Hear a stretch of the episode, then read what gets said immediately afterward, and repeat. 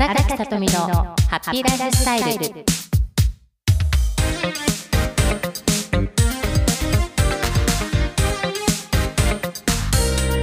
おはようございます。印象とコミュニケーションの専門家印象美人コンサルタントの荒垣さとみです。今週もよろしくお願いします。一日一日皆さん充実した日々を過ごしていらっしゃいますか？最近気がついたことなんですけれども、改めて気がついたと伝えた方が正確かもしれません。時間を意識して過ごすということが、時短にもなるということです。私はもともと夜遅く起きるより朝早起きした方が得意なんですね。すっきりするので、5時前には目が覚めます。今は目覚ましが鳴る前にぴったり目が覚めます。で、その後時間すごく意識するんですよ。よし、今から朝のルーティンが始まる。掃除をしながら今5分経ったかなとか、10分経ったかな、10分経った頃かなと思って時計を見ると、体内感覚のこの時計とね、当たっているっていうことがあり、時間が少し早まったなとか、で、掃除もテキパキやっていくことで、15秒とか30秒時間が短縮されることで、その後の時間も有効に使えるなーっていうことを自分の実践の中で気づいていったんですね。これは朝のルーティンだけでなく、皆さんがデスクワークをするとき、何か物事を考えるときっていうことを今何をするのか、もう淡々とすぐできることはまとめてやっちゃって考えないといけない時間っていうことはちゃんと確保してやらないと、私の場合、これまでパッとやらないといけないものと、その間に私考え事を入れてたんですよ。途中で意識がパッと切り替わって、突然思考に走って考えて、あ、これ何だったかなってやった時に、時間が経過して、今私、違う違う違う、すごい無駄な時間使っていたなって気づいて、また切り替えするんですけれども、今もこの繰り返しをしながら自分自身で訓練しています。トレーニングしている途中です。以前よりは少しずつですが、上手になってきたかな。上手までは言えませんね。時間の使い方を意識するようになったので、皆さんもおすすめします。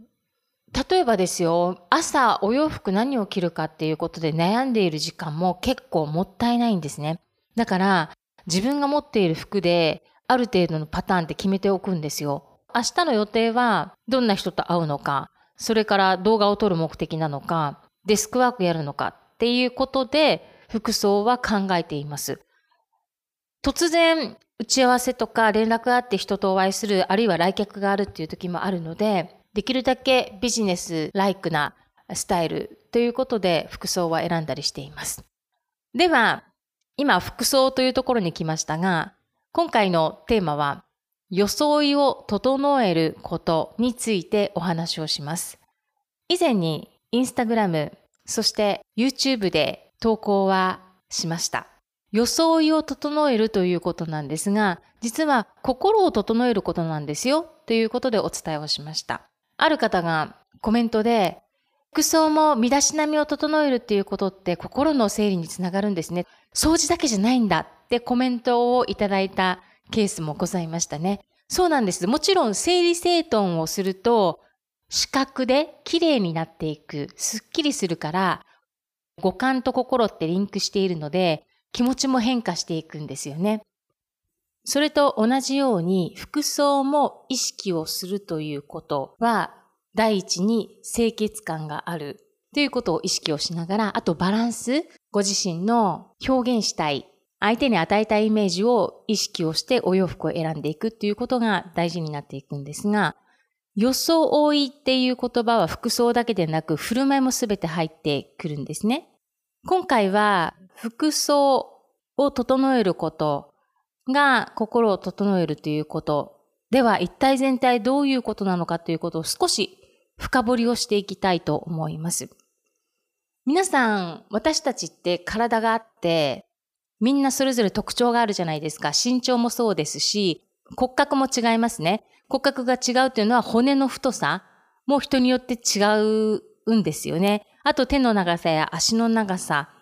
形、お尻の形とかね、胸の形とか、肩幅も全部違いますよね。一人一人それぞれ個性があるということです。で、その体に私たちは魂が入って生きているわけなんですが、この生きているっていうことは体が動いている感覚も私たち五感で持っていますね。で、私たちって亡くなったら魂が体から抜けるっていうことじゃないですか。だからこのもう生まれ持った私の体を大切にするということにも実はつながっていくんですよ。女性は小さい頃、私の世代だったらリカちゃんとかなんですけれども、お人形にお洋服着せて遊んでませんでした？可愛いお洋服何かなって着せて、可愛いお洋服もいろいろ買ってね、着せ替えをして楽しんでいたと思うんですよ。綺麗なの着せていましたよね。それと同じように私たち当たり前に体と魂が今一致してて、お洋服を着るということは、自分自身にどのようなお洋服を着せるのか、自分を知って自分の魅力を発信するということで洋服を選んでいくということは、イコール実は自分を大事にしているということなんです。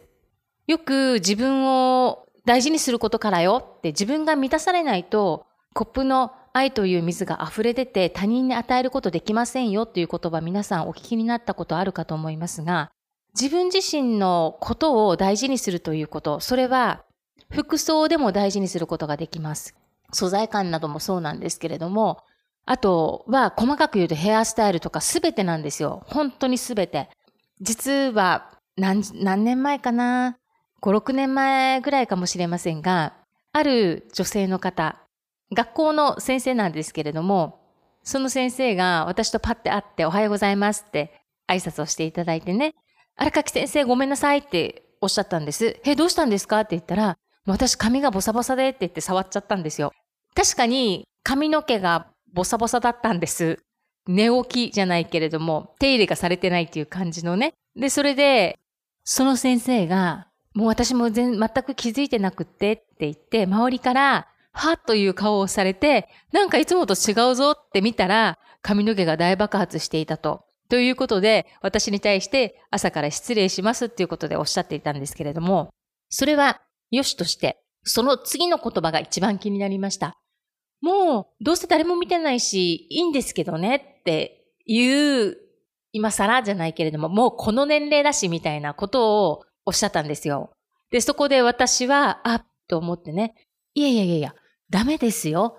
で、頭ごなしに言っちゃダメなんですけれども、年齢のせいにしてはダメですって思って伝えたんですけれどもね。あとあと私自身も振り返った時に、何かのせいにしても今更いいわっていうのは自分の言い訳なんですよね。でも、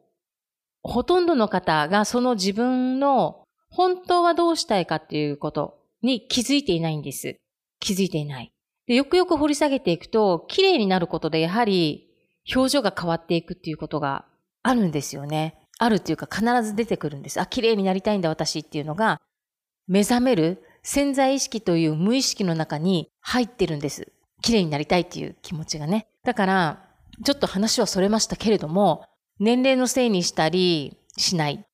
でコツコツ、コツコツ毎日、日々日々、一生付き合う自分の体を大切に扱う意識で、着るものもしっかり自分の表現ということで選ぶ。そのことをコツコツ重ねていくと、2年後、3年後、5年後、10年後、大きな差が出てきます。今私は自分のことを大切にしているということでお話をしましたが、もう一つの視点は他者への思いやりであり、敬意であります。自分への敬意、装いを整えるということは自分への敬意でもありますし、これからお会いする、それから周りの方に対しての敬意でもあります。人はパッと見て、第一印象の影響ってものすごく実は無意識的に影響を受けているんですね。で、この方、なんか、い